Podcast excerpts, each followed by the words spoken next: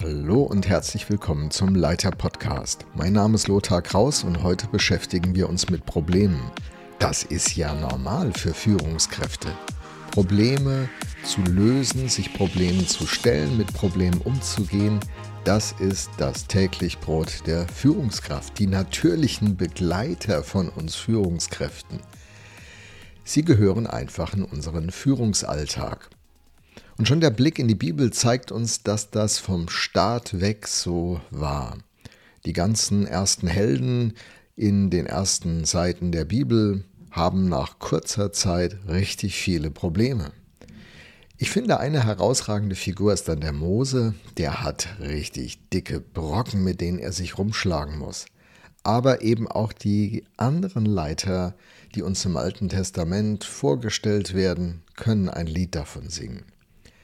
Der Apostel Paulus stellt dann in einem seiner Briefe im Neuen Testament ganze Problemlisten auf. Womit muss sich so ein Typ rumschlagen? Nun, lange genug geklagt, die Fähigkeit, effektiv mit diesen Problemen umzugehen und auch mit Problemlösungswerkzeugen vertraut zu sein, ist entscheidend für den langfristigen Erfolg aller Organisationen, Unternehmen, aber auch Kirchen, Familien, Staaten Führungskräfte, die in der Lage sind, vorausschauend Probleme anzugehen, sie also zu sehen und dann anzugehen, können nicht nur die Herausforderungen, die ihren Weg kreuzen, bewältigen, sondern ergreifen auch die Chance für Entwicklung und Innovation.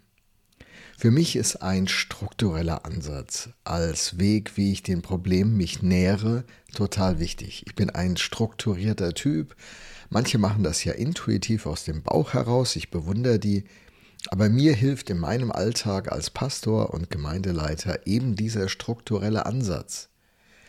So kann ich die Probleme beim Schopf packen und ich will euch mal hier mit hineinnehmen in meinen Guide, wie ich versuche, meine Probleme zu knacken und Lösungen zu schaffen. Und noch eine Anmerkung, bevor ich euch diese zehn Punkte hier kurz vorstelle. Meine Fehlerquote steigt, wenn ich das Problem nicht gründlich genug verstanden und umfassend genug analysiert habe. Das ist so bei solchen Lösungstypen wie mir. Ich suche schnell die Lösung, aber blöd ist es, wenn man eine Lösung für ein Problem schafft, das so nicht besteht. Und deswegen ist der erste Schritt bei meinem Guide, dem ich folge, verstehe das Problem. Ich versuche also das Problem genau zu erfassen, zu verstehen. Und mir ist klar, ich muss den Kern verstehen, bevor ich es versuche zu lösen. Der Schritt 3, also Information sammeln, der ist dann zuweilen ein Extrapunkt, nämlich dann, wenn das Problem sehr komplex ist. Wenn Probleme überschaubar sind und schnell zu klären sind, überspringe ich den Punkt 3. Also, ich beginne damit, verstehe das Problem. Die zweite Leitplanke, die ich setze, lautet, definiere klare Ziele. Also was wäre, wenn das Problem gelöst wäre? Was möchte ich erreichen? Welches Zielbild, welche Idealvorstellung ist dann in meinem Kopf? Wohin will ich? Was soll die Problemlösung leisten? Das sagt mir das Ziel. Dann der Schritt 3, wie ich schon sagte, sammle Informationen. Also nicht nur schnell Lösungen denken. Gerade in komplexeren Herausforderungen muss ich mir dafür Zeit einplanen, um viele relevante Daten und Fakten die mit dem Problem zu tun haben, zu sammeln. Und je mehr Informationen ich habe und je besser ich sie verstehe, desto eher kann ich informierte Entscheidungen treffen. Das ist immer gut, wenn man Entscheidungen trifft, die Hand und Fuß haben. Viertens, analysiere die Situation. Wenn ich diese ganzen Infos nun gesammelt habe, bin ich vielleicht sehr schnell auf der Lösungsseite. Und genau da ist Geduld gefragt immer noch nicht auf die Lösungsseite gehen, muss ich mir selbst sagen. Also ich analysiere dann in der Tiefe Ursachen und Wirkung. Habe ich vielleicht eine Auswirkung wahrgenommen in all dem, was ich bisher erarbeitet habe, aber die eigentliche Ursache noch gar nicht erfasst, dann wird ja meine Lösung nicht problemkonform sein können, sprich das Problem nicht lösen. Ich muss auch die Zusammenhänge, die Wirkungsweisen verstehen. Dazu hilft es mir auch mit den ein oder anderen Personen, die mit in dieser ganzen Fragestellung verortet sind, zu reden, zu hören, wie nehmen andere das wahr. Analyse. Dann lese ich und reflektiere und denke. Ich mache das ganz oft, wenn ich dann so eine Runde laufe. Beim Gehen passieren ja ganz interessante Prozesse im Gehirn, sagen uns die Forscher. Fünftens, generiere Lösungsalternativen. Oh, wisst ihr, wenn man sich so mit der Problemstellung und mit Lösungsmöglichkeiten beschäftigt, dann landet man irgendwann bei seinem Liebling. Das ist wie wenn man mit dem Hammer gut umgehen kann, da wird alles in der Hand zum Nagel.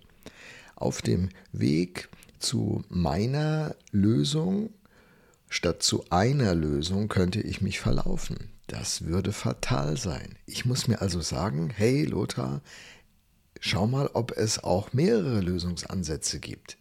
Und da ist kreatives Denken ganz hilfreich. Und das heißt für mich immer auch Team, mit anderen darüber nachdenken.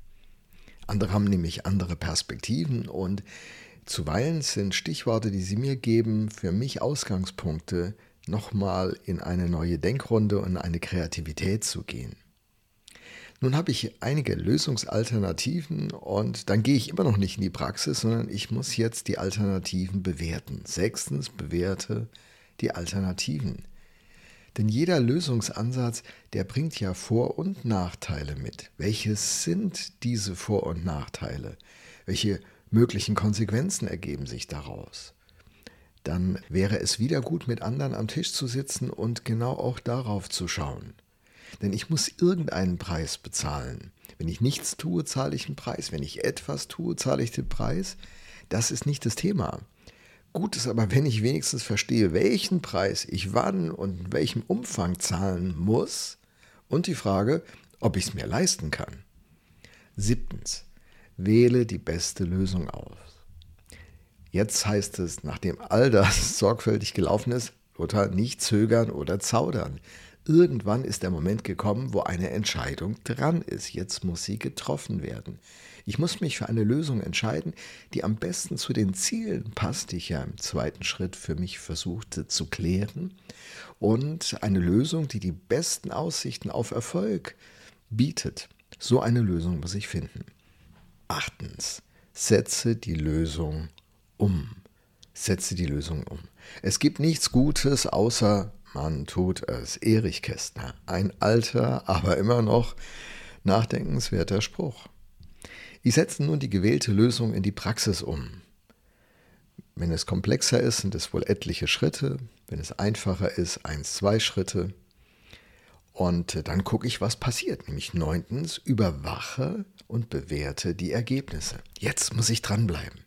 Ich behalte die Umsetzung im Auge leistet die Lösung wirklich, was ich mir davon versprochen habe? Ich muss dranbleiben, regelmäßig die Prozesse nun überprüfen. Wenn die Lösung nicht die gewünschten Ergebnisse liefert, sind es vielleicht nur kleine Anpassungen, die vorzunehmen sind, damit sie es dann doch tut? Oder vielleicht ist sie auch grundsätzlich verkehrt, trotz aller Vorarbeit entdecke ich das in dieser genauen Beobachtung und kann dann die Notbremse ziehen. Aber in der Regel sollte es doch dann klappen. Das ist zumindest meine Hoffnung als Führungskraft. Deswegen mache ich das ja. Zehntens, das ist ein wichtiger Schlusspunkt, lerne aus dem Prozess. Hey, das ist vielleicht der wichtigste Schritt. Ich reflektiere nochmal den ganzen Prozess. Und dann gehe ich bewusst auf die Metaebene. Ich gucke von oben drauf. Was hat funktioniert? Was könnte ich beim nächsten Mal besser machen? Welche Elemente und Werkzeuge haben mir sehr gedient, passen auch zu mir als Person und zu uns als Organisation. Was war einfach nur von anderen übernommen, so eine Übertragung auf uns, die aber nicht wirklich funktioniert hat. Und was könnte ich im Vorfeld tun, veranlassen, verhindern, damit wir vielleicht diesen Problemen in Zukunft mehr aus dem Weg gehen als bisher.